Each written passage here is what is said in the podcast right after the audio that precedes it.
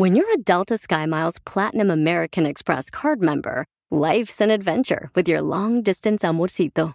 Because who doesn't love walking around the Big Apple con tu media naranja? Or finding the most romantic sunset overlooking the Pacific Ocean? And sneaking in besitos inolvidables in Venice. The Delta SkyMiles Platinum American Express card. If you travel, you know. Learn more at go.amex slash you know. Look around. You can find cars like these on AutoTrader, like that car riding your tail. Or if you're tailgating right now, all those cars doubling as kitchens and living rooms are on AutoTrader too. Are you working out and listening to this ad at the same time? Well, multitasking pro, cars like the ones in the gym parking lot are for sale on AutoTrader. New cars, used cars, electric cars, maybe even flying cars. Okay, no flying cars, but as soon as they get invented, they'll be on AutoTrader. Just you wait. AutoTrader. After the end of a good fight, you deserve an ice cold reward. Medella, you put in the hours, the energy, the tough labor, because you know the bigger the fight, the better the reward. Medella, the mark of the fighter. Drink responsibly. Beer imported by Crown Port Chicago, Illinois. Your business was humming, but now you're falling behind. Your teams are buried in manual work, tasks are taking forever to complete, and getting one source of truth is like pulling teeth. If this is you, then you should know these three numbers 37,000. That's the number of businesses that have upgraded to NetSuite by Oracle. NetSuite is the number one cloud financial system, streamlining accounting, financial management, inventory, HR, and more. 25.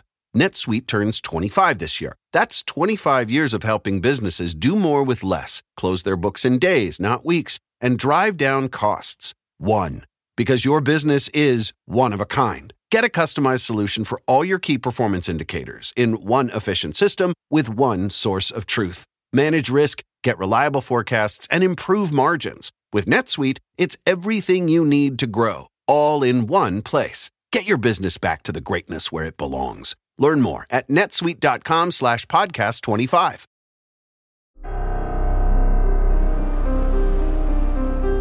En Código Misterio encontrarás temas relacionados con energías, cuarzos, sanaciones, meditación, ovnis, fantasmas, pirámides, misterios inexplicables, culturas antiguas y continentes desaparecidos. Pero también nos remontaremos al conocimiento de nuestros ancestros para vivir una vida más sencilla pero plena. Bienvenidos.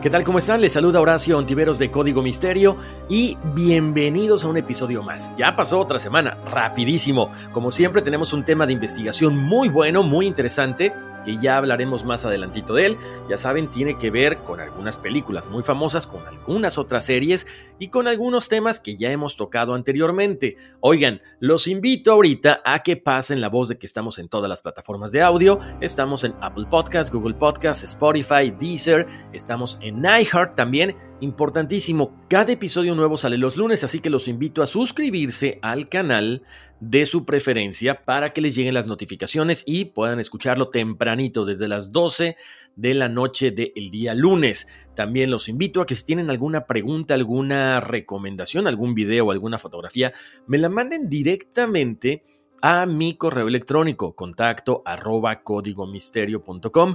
De repente, si lo llegan a enviar a través de las redes sociales y no tenemos interacción, se quedan ahí perdidos en el limbo. Entonces, la verdad que me encantaría que me mandaran todo esto a través del correo electrónico. Eh, también, como siempre, los invito a que chequen las páginas de internet en Facebook y en Instagram. Estamos como Código Misterio. Oigan, por supuesto, eh, tenemos contenido nuevo en la otra plataforma de todosporelnes.com. También la invitación es para que se suscriban a los podcasts y al canal de YouTube en allfornes.com, bienestar integral personal y también bienestar integral corporativo. Se los prometo que les va a encantar, así que búsquenlo en el internet y ahí estarán siempre recibiendo todas las notificaciones del contenido nuevo que subimos cada semana. Oigan, esta semana aquí en Código Misterio vamos a platicar, pues tiene que ver con superpoderes, ¿no? Básicamente, yo creo que cuando vemos películas como de DC, de Marvel, y vemos estos personajes que tienen la capacidad de volar, como que a todo mundo se nos antoja de repente, no sé, poder volar, eh, tener superfuerza, el ser invisibles, no sé, tantas cosas. Pero también en las películas y en las series nos muestran cosas que no son tan fantasiosas, ¿no? Estamos hablando del decir, ¿sabes qué? Eh, la telepatía existe, de hecho en algunos temas lo hemos platicado, ¿no? De hecho en el anterior tema platicábamos de cómo María Orsic recibía información de seres de otra galaxia a través de la telepatía. Bueno, ese es uno de los eh, poderes que mucha gente quisiera poder tener, ¿no? Y de hecho se dice que, bueno, tenemos la capacidad de comunicarnos telepáticamente entre nosotros. Ahora, ¿qué pasa con todas estas series que hemos visto donde los personajes son capaces de mover las cosas con la mente? Bueno, aparentemente esto también existe. Esto es la telequinesis. Y el día de hoy vamos a platicar acerca de esto. Telequinesis, verdad o ficción vamos a platicar acerca de unos de los casos más impactantes que tienen mucho tiempo que se han estado estudiando. Vamos a platicar si esto es un fraude, si esto es cierto. Lo que sí es que les puedo comentar algo. Muchas personas dicen que tienen la capacidad de hacer esto, pero no se ha podido demostrar al 100%. De hecho, hay algunas eh, organizaciones que incluso llegan a ponerle un precio a esto llegan a ponerle un precio a la persona que demuestre este tipo de capacidad o de superpoderes, como le quieran llamar. Hay algunas personas, algunas organizaciones que pueden llegar a ofrecer hasta 250 mil dólares a la persona que llegue a demostrar que tiene la capacidad de telequinesis. Así que bueno, es súper interesante este tema. Yo creo que a todo mundo nos ha dado ganas de tener este poder después de ver Stranger Things en Netflix o una película ya es bastante vieja de John Travolta que se llama Fenómeno o Phenomenon. Muy buena también, por cierto, se la recomiendo, de este hombre que cuando está en la calle de repente recibe como una descarga, no sabemos si es de un ovni o de qué es exactamente lo que está volando afuera en la calle en este pueblo, y a partir de ese momento él desarrolla la capacidad de mover las cosas con la mente. Y eso es básicamente lo que es telequinesis. Esto se deriva del griego tele, que es distancia o a distancia, y kinesis, que es movimiento. Entonces, a partir del siglo XIX se comienza a volver famoso este tipo de término y es básicamente la capacidad de mover las cosas solo con el poder de la mente. Vamos a platicar de algunos casos que ya tienen mucho tiempo y cómo aparentemente grandes estudiosos, grandes científicos no pudieron desmitificar esto. Ahora, por supuesto está la contraparte. Muchos científicos creen que este fenómeno es simple y sencillamente una pseudociencia que sí, quizá hay algunas personas que pudieran contar con los poderes telequinéticos, pero siempre lo más raro que pasa es que se limita solo a algunos testigos o algunas pruebas anecdóticas. No se ha podido verificar. Sin embargo, los testigos dicen que sí, ellos han visto cómo se mueven las cosas, sin motivo aparente cuando están con estos eh, personajes que tienen la capacidad de hacer telequinesis. Incluso se comenta que también ha habido algunos proyectos militares que se han encargado de desarrollar este tipo de poderes. Por lo general este tipo de incidentes ocurren muy rápido y de repente no hay muchas personas alrededor que estén avalando todo esto. Vamos a platicar específicamente rapidísimo de un caso. Esto eh, sucedió con Felicia París, ella emocionó a una serie de personas porque aparentemente era capaz de mover objetos con la mente.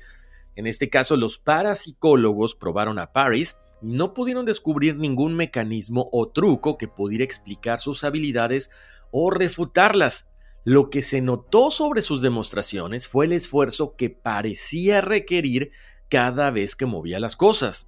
Ella empezó con cosas muy pequeñas, por supuesto, como, no sé, mover algunos objetos pequeños como un pastillero, pero decía que implicaba muchísimo esfuerzo para mover todo esto. Por supuesto, como les decía ahorita, algunas sociedades escépticas ofrecen, han ofrecido y seguirán ofreciendo grandes premios económicos para tener prueba de la telequinesis y también de otros fenómenos psíquicos. O sea, esto es algo que la gente quiere saber si es verdad o no es verdad. Hasta ahora, cosa extraña, estos premios siguen sin reclamarse y solamente quedan las historias de muchos eventos extraños, de muchas personas que aparentemente viajaban a lo largo de Europa, de América también, realizando este tipo de experimentos donde movían objetos solo con la mente. En Estados Unidos se menciona que alrededor del 20 al 30% de la población en general dicen que la telequinesis sí es posible. O sea, todo esto se comienza a volver más famoso más o menos en 1800, cuando las prácticas espiritistas estaban en su apogeo. Eran muy comunes y por supuesto muchas personas decían que se comunicaban con los muertos y además estos muertos hacían que se movieran las cosas o que incluso levitaran. Ahora, fue hasta 1940 cuando el científico llamado J.B. Rhine comienza a realizar pruebas de telequinesis en personas. Primero les decía que alteraran el resultado de unos dados cuando ellos los aventaban. Obviamente es una cuestión de probabilidad. Los efectos no fueron lo que él esperaba, pero se convenció de que sí podía haber cierta capacidad por parte de estos aparentemente psíquicos de poder manipular la forma en la que estaban cayendo los dados.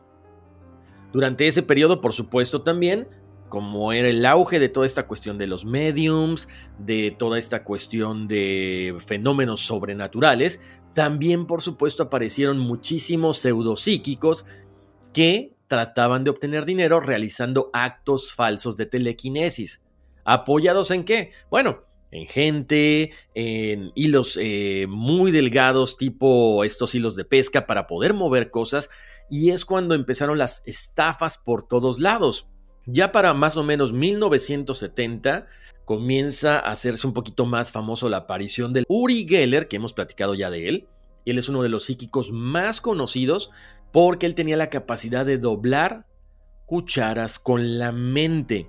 Aquí hay una cuestión interesante, porque no solamente lo hizo, posteriormente esto se volvió como una cuestión muy famosa porque los magos empezaron a hacer esto también. Entonces ahí dijeron, a ver, espérame. O sea, Uri Geller, que pensábamos que era un contactado, que era un psíquico, pues resulta ser que solamente estaba haciendo trucos de ilusión, una cuestión de ilusión mágica, ¿no? Ilusión óptica. Posteriormente también un grupo de niños se decía que fueron analizados y que también ellos tenían la capacidad de doblar cucharas aparentemente con la mente. ¿Qué pasó? Bueno, ustedes saben que de repente se ha escuchado mucho este mito de que solamente usamos el 10% de nuestro cerebro, cosa que es falso. Y por lo tanto, al usar una mayor parte del cerebro es posible lograr nuevas habilidades, entre ellas la telequinesis y entre ellas también la telepatía. Sin embargo, los estudios científicos demuestran que usamos todo nuestro cerebro, o sea, el cerebro está al 100% en diferentes actividades. Ahora también hay otra cosa, que las leyes de la física dicen que nuestro cerebro no puede mover objetos, no hay alguna forma conocida y no hay alguna forma posible en que esto se logre. Como les decía, vamos a hablar de algunos casos muy impactantes, pero también no hay pruebas de que la telequinesis exista. Es más que nada como un mito, una forma en la que mucha gente estafó a varias personas. Aquí tenemos casos en los cuales vamos a platicar que dices, wow, ¿cuál era el objeto de estar estafando a la gente? ¿Cuál era el objeto de mentir? Si además en el momento en que se daban estos casos había científicos y había gente escéptica como testigos de estas cosas. Bueno, vamos a hablar ya de hecho sobre el primer caso. Este es el de Stanislava Tomczyk, esta mujer que vivió a finales del siglo XIX y principios del siglo XX. Ella era de Polonia y efectivamente afirmaba tener una amplia gama de poderes asombrosos. Ella supuestamente podía hacer levitar objetos, influir el giro de una ruleta, detener el movimiento de un reloj dentro de una vitrina, sin usar otra cosa más que el poder de su mente. Otra de las cosas que también hacía era contactar espíritus. ¿Ok? Bueno, esta mujer comenzó a hacerse muy famosa en la parte de Polonia, en la parte de Europa, por lo tanto, hubo varias personas que estuvieron muy interesadas en poder estudiar este caso, específicamente el psicólogo polaco Julian Ochorowicz, quien creía que era una persona auténtica, que sí tenía estos poderes y además organizó una serie de experimentos para demostrar que todo era en verdad cierto. Ochorowicz comenzó sometiendo a Stanislava a sesiones de hipnosis y durante estas sesiones afirmaba que estaba en contacto constante con un espíritu que la llamaba pequeña Stasia. Según ella, no era un fantasma humano, sino más bien algún tipo de entidad sobrenatural.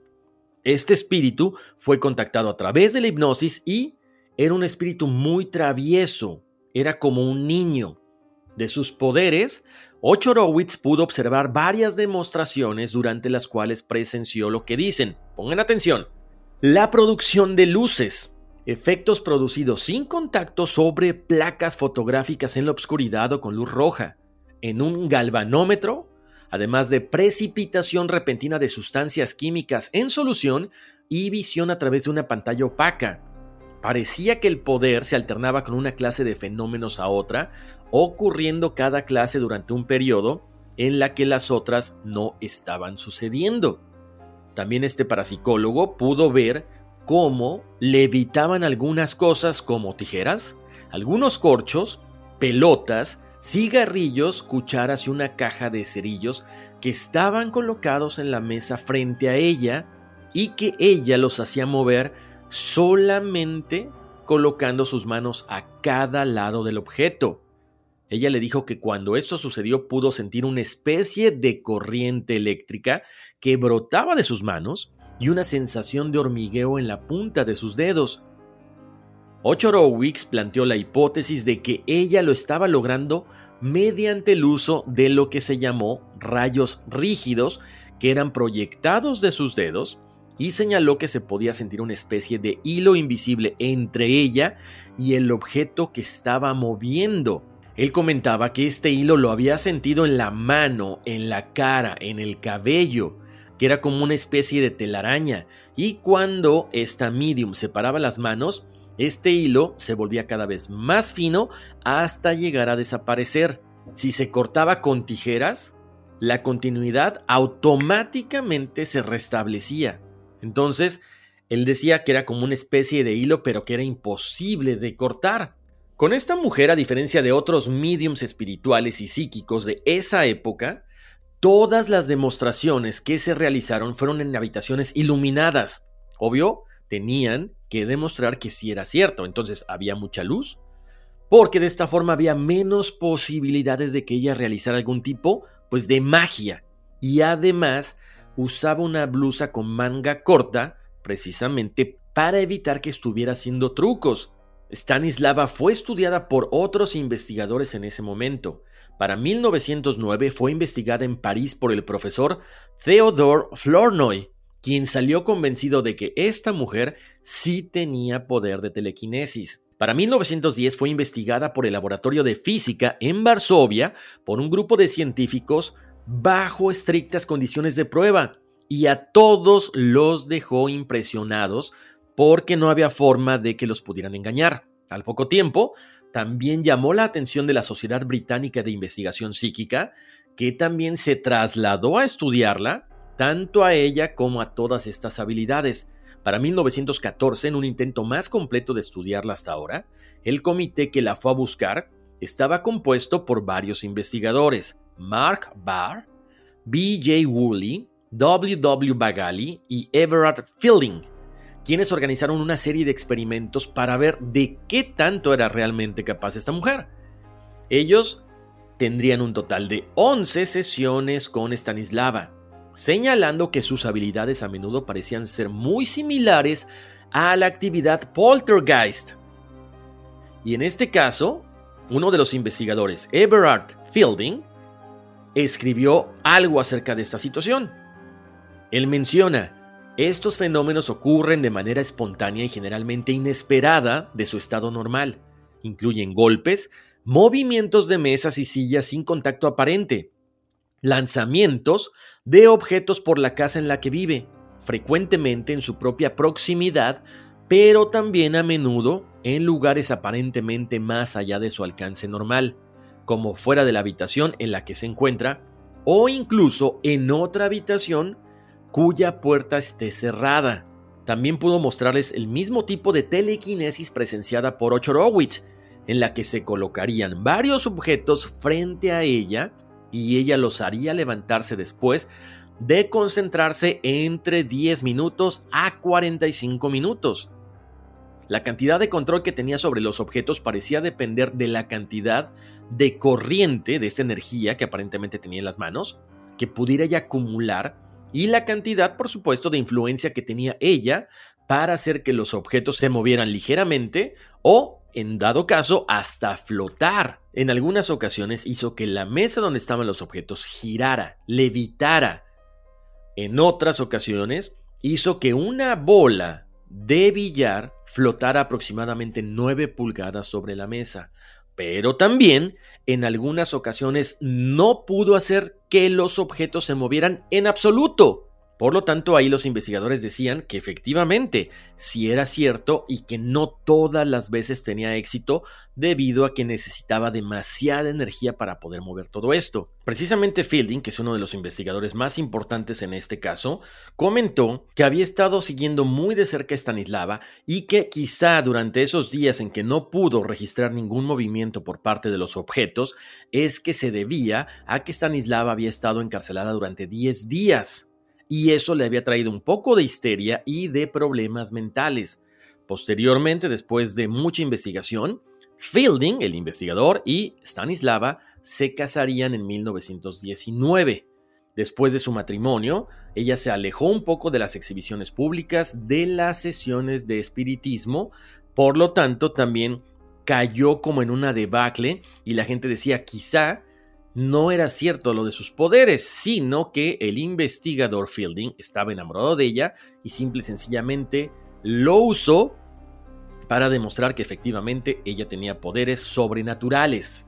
Algo importante de esto es que a pesar de que tuvo muchos detractores y muchos magos quisieron hacer las cosas que ella hacía, nadie pudo replicar las mismas condiciones. Por lo tanto, este caso se menciona que es uno de los más importantes en la historia de telequinesis porque nadie pudo igualar los efectos de Stanislava.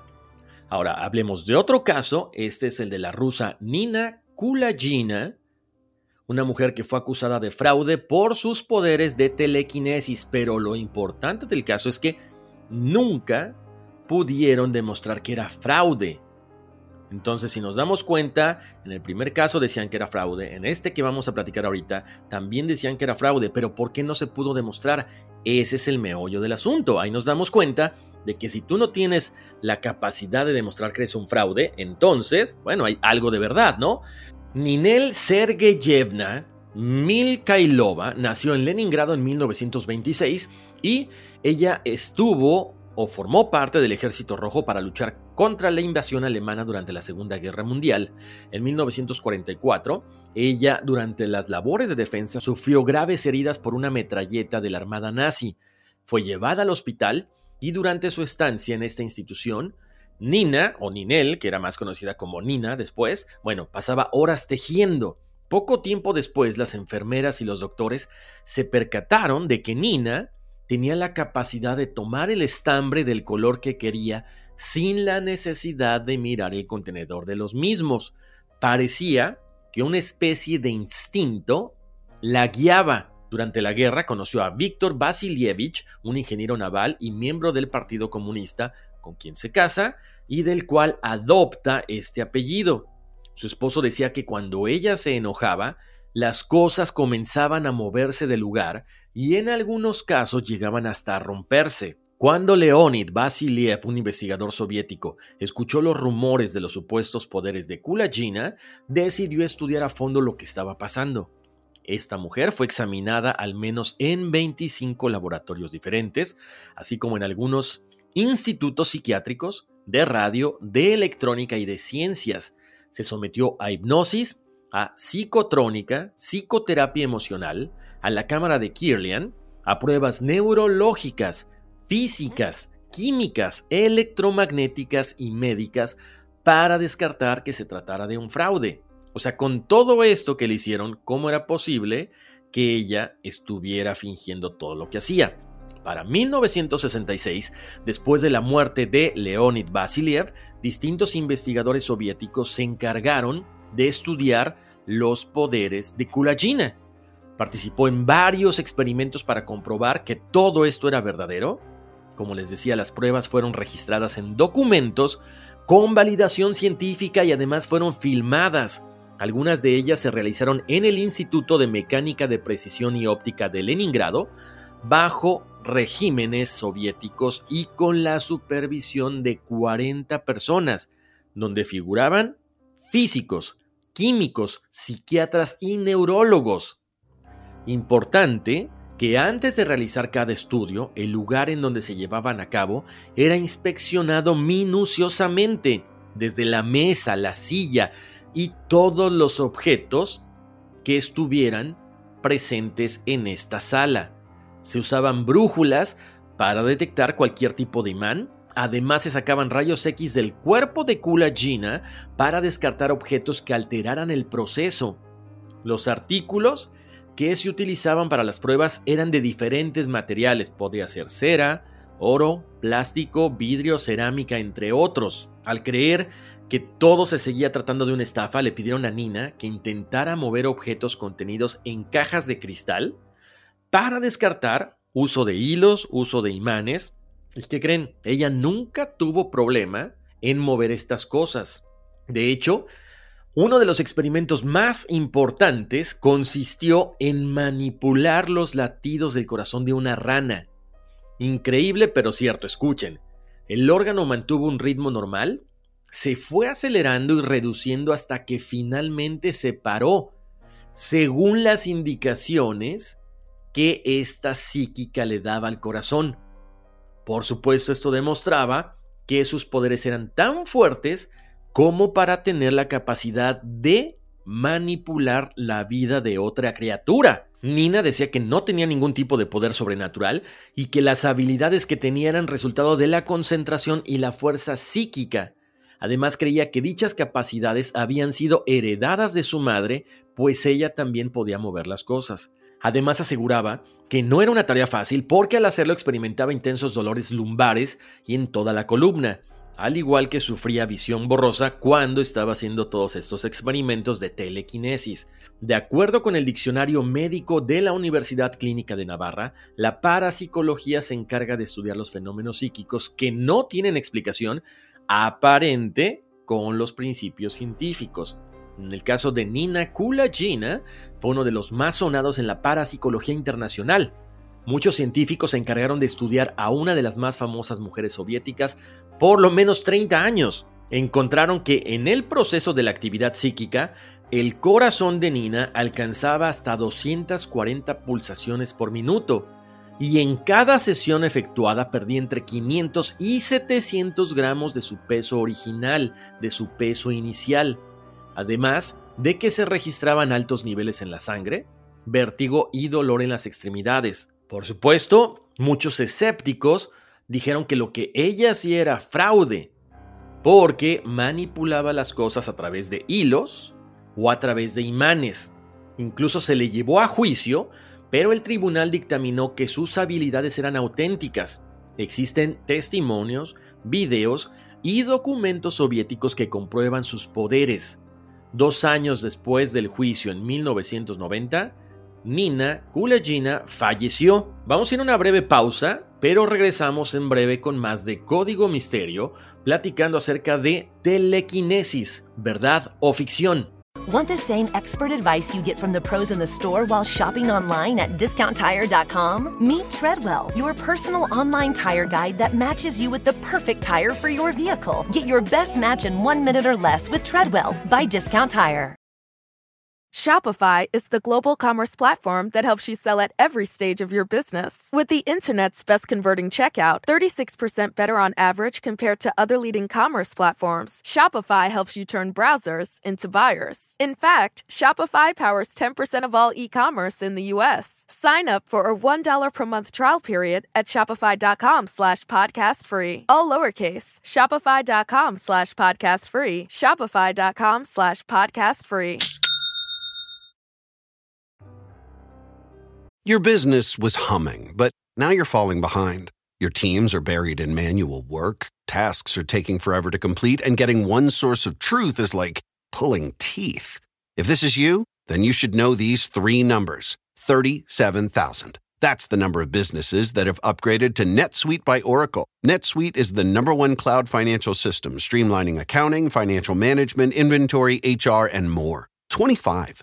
NetSuite turns 25 this year. That's 25 years of helping businesses do more with less, close their books in days, not weeks, and drive down costs. One. Because your business is one of a kind. Get a customized solution for all your key performance indicators in one efficient system with one source of truth. Manage risk, get reliable forecasts, and improve margins. With NetSuite, it's everything you need to grow, all in one place. Get your business back to the greatness where it belongs. Learn more at netsuite.com slash podcast 25. Aquí analizan lo que tanto te gusta. Puro fútbol. Acompaña a los sabios con el análisis y la polémica que genera el apasionado fútbol. Sin miedo al éxito. Aquí son datos, no opiniones. Puro análisis, pura pasión, puro fútbol. Escúchanos en Pandora App, Apple Podcast o en la app de tu preferencia. ¿Qué tal? Estamos de vuelta en Código Misterio. Les saluda Horacio Ontiveros y continuando con el tema de esta semana, con el episodio de telequinesis, verdad o ficción, vamos a presentar el siguiente caso de Daniel Douglas Home. Él nació en 1833 en Curry, un pueblo cercano a Edimburgo, en Escocia, y cuando él estaba muy pequeño, comenzaron a pasar cosas que él mismo no entendía. A los nueve años se trasladó a Nueva Inglaterra con una tía que lo había adoptado. Él se estableció en este lugar de Connecticut. Describían a Daniel como un chico tímido, de salud muy frágil. Y a los 13 años comenzó a dar señales de sus facultades psíquicas increíblemente fuertes. En sus conversaciones infantiles con un amigo, ambos muchachos se prometieron una visita del más allá si alguno de ellos se moría primero. Daniel, bueno, posteriormente se traslada a una localidad distante a unos cientos de millas y al poco tiempo tuvo la aparición del amigo que le anunciaba su muerte, noticia que en efecto sucedería tres días más tarde. De la misma forma, cuatro años después tuvo una visión relativa a la muerte de su madre, que se había ido a vivir a América con su marido. Este episodio fue dramático porque junto con la aparición percibida por este joven, también comenzaron a moverse violentamente los muebles acompañados por golpes, ocasionando el pánico y el enojo de su tía, quien lo acusó de haber traído al demonio. Lo mandó a exorcizar, pero los fenómenos continuaron. El problema es que la tía, al ser católica y muy temerosa, le dijo que ya no aguantaba esa situación y lo expulsa de su casa es cuando se va a vivir con unos amigos y empieza a participar en algunas sesiones dirigidas por un experimentador. Cuando tenía 17 años continuaron todo este tipo de eventos, ya saben, golpes, ruidos de mesas, muebles que se movían. A partir de ese momento, Daniel se comienza a dedicar 100% a esta actividad. Por lo tanto, tenía sesiones que les gusta, 6 o 7 sesiones diarias donde lo invitaban a diferentes lugares y él hacía que todo esto pasara, estos ruidos. Ahora, no solamente ya eran estos ruidos, este movimiento de muebles, sino que también comenzaron a aparecer sonidos de campanas o instrumentos sin que nadie los tocara. Para 1852, Daniel le evitó por primera vez, hecho que se volvió más frecuente en cada una de las sesiones. Además, decía que al salir del trance, él había estado viajando astralmente. Aquí había una cuestión muy importante, su salud. él comenzó a tener una grave afección pulmonar que lo obligó a seguir las prescripciones médicas y decide establecerse en Inglaterra en 1855. Para aquel momento sus rentas eran modestas, tenía lo suficiente, no tenía ningún oficio, por lo tanto solamente era el famoso psíquico que podía mover cosas y también viajar astralmente. Como les decía, una vez que se establece en Inglaterra, bueno, comienza a tener otra vez otro auge, porque la gente empezó a asistir a los lugares donde él se presentaba y veían que las mesas levitaban, que sonaban unas campanillas sin que nadie las tocara, escuchaban golpes, pero lo más impactante de todo es que seguía él levitando por todos los salones y no había forma lógica de explicar este tipo de vuelos dentro de la casa. Por supuesto, muchas personas adineradas lo comenzaron a invitar a hospedarse en sus casas. Lo mismo que había pasado en Estados Unidos, ahora estaba pasando en Europa. De hecho, según dice Conan Doyle, los hombres de ciencia se dividieron en dos bandos. A un lado, los que no habían investigado cosa alguna sobre aquella materia, y por el otro lado, una minoría que decían que todo esto que estaba sucediendo era real. Aquí hay una parte un poco oscura dentro de su vida, porque en la ciudad italiana de Florencia, donde se produjeron fenómenos de escritura directa que tuvieron una gran resonancia pública, pero por lo mismo también surgieron muchos detractores. Por lo tanto, Daniel tiene una reacción negativa y decide utilizar sus facultades de medium contra ellos. A partir de ese momento, comienzan los espíritus a comunicarle que no podrían seguir canalizándose a través de él por lo que había hecho en contra de estas personas. Por lo tanto, sus facultades de telequinesis se interrumpieron por lo menos durante un año. ¿Qué pasó durante ese tiempo? Él se comienza a refugiar en la religión de hecho, se entrevista con el Papa Pío IX y se pone bajo su protección, pensando incluso en ingresar a una orden religiosa. El Papa Pío IX le aseguraba que sus facultades de medium y de telequinesis eran de origen diabólico y que ya no volverían a presentarse mientras estuviera dentro de una iglesia. Pero lo más curioso del caso es que pasado un año, estas facultades psíquicas se manifestaron con más fuerzas aún. Desde entonces solo conservó el nombre de católico y se inclinó definitivamente hacia la Iglesia Ortodoxa. Sus poderes eran tan asombrosos y aparentemente reales que Daniel fue expulsado de Roma en 1864 por el cargo de brujería. Ahora pongan mucha atención porque él era tan famoso que incluso uno de los grandes ilusionistas y maestros del escape, Harry Houdini, afirmó que Daniel estaba usando trucos de ilusionistas y de magos e incluso proclamó que podía reproducir los mismos resultados él mismo. Nunca fue capaz de demostrar esto y finalmente lo dejó por la paz. Para esa misma época se relacionó con Napoleón III y la emperatriz Eugenia, lo que promovió su introducción en la corte y en las casas reales. Su experiencia en Florencia lo había cambiado, se comenzó a volver una persona mucho más tranquila, más calmada, después se casó, tuvo un hijo y su esposa rusa era aristócrata y con mucho dinero. Ella le comentó que era importante que recorriera toda Europa para ser estudiado por los científicos más importantes de esa época. En esas experiencias fueron testigos de su capacidad de levitar, incluso de extraer perfume de flores no existentes en forma material para esparcirlo entre los asistentes y de tomar carbones encendidos sin quemarse. Su esposa murió y la familia de la joven le disputó la herencia. Una vez más, comenzó a tener problemas económicos, volvió a vivir bajo la protección de muchas personas más. En esa época, escribió un libro titulado Incidentes de mi vida que originó un fuerte rechazo por parte del Vaticano. De una forma muy rara, consiguió que una anciana viuda decidiera apoyarlo y se muda con ella, acompañado de su hijo. Al poco tiempo, después de varios inconvenientes, de muchos contratiempos, la señora se arrepiente y le exige la devolución de todo lo que había dado. Es cuando en ese momento Daniel, para conseguir el dinero para pagarle a esta mujer de edad avanzada, comienza a dictar conferencias en Inglaterra y también firma un contrato como corresponsal de guerra, única época en la que él tuvo un trabajo estable. Poco después, conoce a otra joven rusa, vuelve a contraer matrimonio, viaja a Londres y comienza a trabajar con William Crookes, que era físico y químico de renombre interesado en el estudio de varios mediums, entre ellas Kate Fox, con quien Daniel tuvo muy buenas relaciones.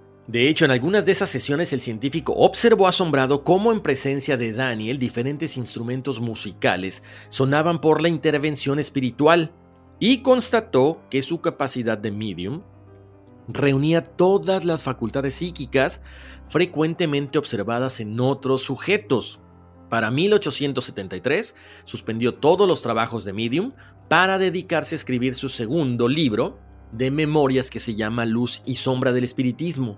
Finalmente pasó la última etapa de su vida viajando por toda Europa con su familia. Su salud empeoró y falleció en Francia en 1886. Como les decía, las facultades de Daniel siempre fueron atestiguadas por varios investigadores famosos en condiciones tan claras que nadie podría ponerlas en duda. Y además estaban ratificadas por muchos testigos de personas que en Inglaterra hicieron investigaciones, había documentos y declaraciones públicas de gran valor donde afirmaban su convencimiento sobre la veracidad de los fenómenos y del origen espiritual de los mismos. Sin embargo, como siempre pasa, a la hora de su muerte, muchos periódicos lo trataron de impostor y charlatán. Vamos a platicar acerca ahora de otra persona que practicaba la telequinesis, que era medium. Su nombre es Eusapia Paladino. Es una psíquica italiana que vivió entre 1854 y 1918. Ella nació en una familia humilde y su madre murió al darla a luz. Al año de edad sufrió una caída que le provocó una fractura en el cráneo. Para los ocho años presenció el asesinato de su padre y desde entonces la consideraron una niña con actitudes anormales. No se podía concentrar en nada, tenía alucinaciones y los amigos de su familia que la recogieron no sabían qué hacer con ella. Sus facultades comenzaron a manifestarse a la edad de 14 años y ante la sorpresa de todos, comenzó a ser una medium muy poderosa. A ella no le gustaba hacer este tipo de cosas, pero trató de complacer a los amigos y a la familia que le quedaba con tal de evitar que la mandaran a un convento. Vivió con su abuela un tiempo hasta que decidieron ubicarla como sirviente en una casa en Nápoles, el dueño de la casa, aficionado a las reuniones de mediums, observó inmediatamente que la presencia de Eusapia Paladino producía varios fenómenos físicos, como movimiento de objetos, silbidos, ruidos de campanas, instrumentos musicales sonando solos y manos invisibles que tocaban a los asistentes. El dueño de la casa contactó al señor Damiani, que era muy conocido por las técnicas aprendidas por él en Inglaterra, y comenzaron a ayudar precisamente a Usapia en una cuestión de desarrollo psíquico y de medium cuando ella tenía 22 años. El espíritu que se canalizaba se hacía llamar Juan King, vinculado con el espíritu de Katie King y presente en muchas de las sesiones de mediums en aquellos tiempos, que asumió el papel de guía para Eusapia. Ella adquirió fama por los fenómenos tan variados y asombrosos que se manifestaban por su intermedio, pero pronto abandonó la actividad para poder casarse y abrir un taller de costura. El médico napolitano Ercole Chiara la convenció en 1886 para que iniciara nuevamente el ejercicio de su facultad de medium y comenzó entonces la época durante la cual la estudiaron a profundidad. El médico napolitano Chiara invitó públicamente a Cesare el Hombroso para que emprendiera una investigación y en su carta da la siguiente descripción de Eusapia. Se trata de una mujer casi inválida que pertenece a la clase más humilde de la sociedad. Tiene cerca de 30 años y es muy ignorante. Su aspecto no tiene nada de fascinador, ni parece dotada del poder que los criminólogos modernos llaman irresistible. Pero cuando así lo desea, lo mismo de día que de noche puede tener cautivo a un auditorio una o dos horas con los más sorprendentes fenómenos. Hasta 1891, Lombroso no aceptó la invitación, pero al finalizar las sesiones con Eusapia, el afamado psiquiatra y criminalista declaró su arrepentimiento por haber sido escéptico durante ese tiempo y comentó, me siento confundido y apenado por haber combatido tantas veces la posibilidad de los hechos espiritistas. Esta declaración se debió además a que Lombroso En esas sesiones pudo reencontrarse con el espíritu de su madre materializado. Esta declaración proveniente de un estudioso de tal prestigio estimuló a importantes científicos de Europa a emprender diversos trabajos de investigación psíquica y Eusapia quedó sometida por espacio de varios años a sesiones encaminadas a demostrar la realidad de los fenómenos que era capaz de realizar.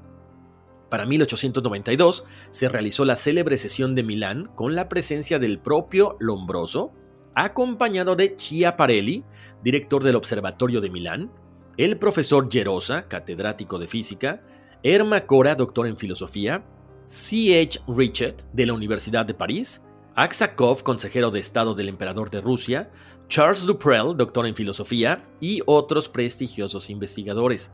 La comisión declaró, es imposible decir o contar el número de veces que una mano aparecía o era tocada por nosotros. Basta decir que la duda ya no es posible. Realmente era una mano viva que veíamos y que tocábamos. En cuanto al mismo tiempo el busto y los brazos de la medium estaban visibles y sus manos eran sostenidas y aseguradas por los que estaban a su lado. En los años siguientes, tanto en Francia como en Inglaterra, Eusapia Paladino atrajo la atención de otros investigadores, incluso de los famosos esposos Curie. Para 1895 se llevaron a cabo los famosos experimentos de Cambridge, que en su mayoría no tuvieron éxito, y en una ocasión un periodista entrevistó a Eusapia y se atrevió a preguntarle si había sido sorprendida alguna vez haciendo trampas, a lo que la medium contestó francamente. Muchas veces me he preguntado lo mismo. Hay personas que al sentarse alrededor de la mesa aguardan siempre trampas y en resumidas cuentas las ansían. Yo me encuentro en trance y como nada ocurre, los otros se muestran impacientes, pensando en las trampas, nada más que en las trampas, con todo el cerebro concentrado en esa idea. Los impacientes esperan que se realice lo que desean, y de ahí su descontento. Eso es todo. Sin embargo, ella nunca admitió haber hecho fraude y sostuvo que los espíritus habían solicitado su ayuda para la producción del fenómeno porque tardaba en producirse. En varias oportunidades durante los experimentos se observaba lo que Lodge llamó una apariencia de extremidad suplementaria de ectoplasma que surgía del cuerpo de Eusabia Paladino, fenómeno que fue confirmado por muchos otros investigadores. Eusapia fue considerada por muchos la medium más famosa y la más investigada de fines del siglo XIX y principios del siglo XX por la institución francesa se dice que tuvo un total de 43 sesiones con los científicos más importantes de esa época. Ahora vamos a ir con el último caso en este episodio de Telequinesis, verdad o ficción, y este nombre ya lo habíamos mencionado hace ratito al principio del podcast, y es el de Uri Geller, que se hizo muy famoso por doblar cucharas. Aunque muchos escépticos y magos consideraron que sus actuaciones de doblado de metales no es más que un juego muy hábil con las manos, Geller ha demostrado poder tener efectos sobre muchos objetos a grandes distancias y en múltiples ubicaciones. De hecho, en un programa de radio británico en 1973, después de demostrar este doblado de cucharas, invitó a la audiencia a participar. Lo más interesante de esto es que minutos después comenzaron a llover llamadas telefónicas en la estación de radio por todo el Reino Unido. Informaban que cuchillos, tenedores, cucharas, llaves y clavos comenzaron a doblarse espontáneamente. Los relojes que no habían funcionado en años empezaron a funcionar. Fue un evento cuyo éxito sorprendió no solamente a la gente de la radio, sino al mismísimo Uri Geller. Algunos magos han podido duplicar algunos de estos efectos, pero puede haber legitimidad para este fenómeno telequinético. En abril del 2001, el profesor de parapsicología de la Universidad de Arizona, Gary Shorts, llevó a cabo una fiesta para doblar cucharas en las que unos 60 estudiantes pudieron doblar cucharas y tenedores con diversos grados de éxito, aparentemente con el poder de sus mentes. Algunos investigadores sostienen que la forma más común de psicocinesis o telequinesis es aquella que no está intencionada conscientemente. De hecho, mencionan que la actividad poltergeist podría ser causada subconscientemente por estrés, confusión emocional o incluso picos hormonales. Sin un esfuerzo consciente, las personas pueden hacer que los platos de porcelana salgan volando de los estantes, que algunos objetos se rompan y los ruidos fuertes salgan de las paredes de sus casas, entre otras cosas. Para muchos científicos, para muchos expertos, es completamente desconocido con certeza cómo funciona la telequinesis, pero muchos creen que es la demostración de la influencia del cerebro de una persona en el mundo físico. De hecho, Robert Shacklet, en su blog, escribe que las pruebas de laboratorio demuestran que el poder del pensamiento puede desencadenar la liberación de cantidades relativamente grandes de energía física, y este poder puede mover o influir en las cosas, especialmente porque cosmológicamente todos estamos conectados con todo lo demás. El pensamiento tiene lugar en un nivel diferente al físico, pero interactúa con el físico a través de un acoplamiento débil entre la energía física y una forma de energía más sutil. El nivel físico opera de acuerdo con la ley natural, excepto en los momentos en que el pensamiento interactúa con él. Bueno, como hemos escuchado, allá hay algunos casos de algunos mediums, de algunos psíquicos que tienen el poder de la telequinesis. Me encontré por ahí unos puntitos muy claves que supuestamente te ayudan a desarrollar este poder. Y dice así, pongan atención. Esto viene en el Spirit Online, que ofrece varios métodos para mejorar tu telequinesis. Número uno, meditar a diario por lo menos durante media hora.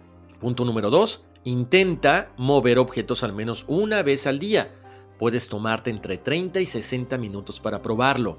Número 3. Concentrarte en un método durante al menos una semana. Si no muestras resultados, cambias de método. Número 4. Estar a gusto. No lo tomes demasiado en serio. Considéralo un experimento, un juego. Si te esfuerzas demasiado, terminarás frustrándote y no llegarás a ninguna parte. Y número 5. No te rindas. Bueno, yo les dejo aquí estos cinco puntitos por si quieren de pronto comenzar a tratar de mover objetos con la mente. Me encantaría que me dijeran qué piensan acerca de este tema de esta semana, de este episodio de telequinesis, verdad o ficción. Si ustedes conocen a alguien más o tienen ahí a la mano a alguien que pueda hacer este tipo de cosas, les recomiendo las películas o la película que les dije, la serie por supuesto de Stranger Things y por favor, contáctenme con cualquier pregunta, video, alguna cuestión que tengan por ahí. Siempre será bien recibida en el correo electrónico contacto arroba códigomisterio.com. Pueden checar todas las fotografías de los mediums de los cuales hablamos el día de hoy y muchas otras cosas más durante la semana en las páginas de Facebook e Instagram de Código Misterio. Y por supuesto, suscríbanse al podcast para que les lleguen las notificaciones. Se pueden suscribir a Apple Podcasts, Google Podcasts, Spotify, Deezer, iHeart, en donde más les guste escuchar el podcast. Pasen la voz, pásensela muy bien. Yo les mando un abrazo, muchas bendiciones y vámonos, que aquí espantan. Shopify is the global commerce platform that helps you sell at every stage of your business. With the internet's best converting checkout, 36% better on average compared to other leading commerce platforms, Shopify helps you turn browsers into buyers. In fact, Shopify powers 10% of all e-commerce in the US. Sign up for a $1 per month trial period at shopify.com slash podcast free. All lowercase, shopify.com slash podcast free, shopify.com slash podcast free. Your business was humming, but now you're falling behind. Your teams are buried in manual work, tasks are taking forever to complete, and getting one source of truth is like pulling teeth. If this is you, then you should know these three numbers 37,000. That's the number of businesses that have upgraded to NetSuite by Oracle. NetSuite is the number one cloud financial system, streamlining accounting, financial management, inventory, HR, and more. 25. NetSuite turns 25 this year. That's 25 years of helping businesses do more with less, close their books in days, not weeks, and drive down costs. One.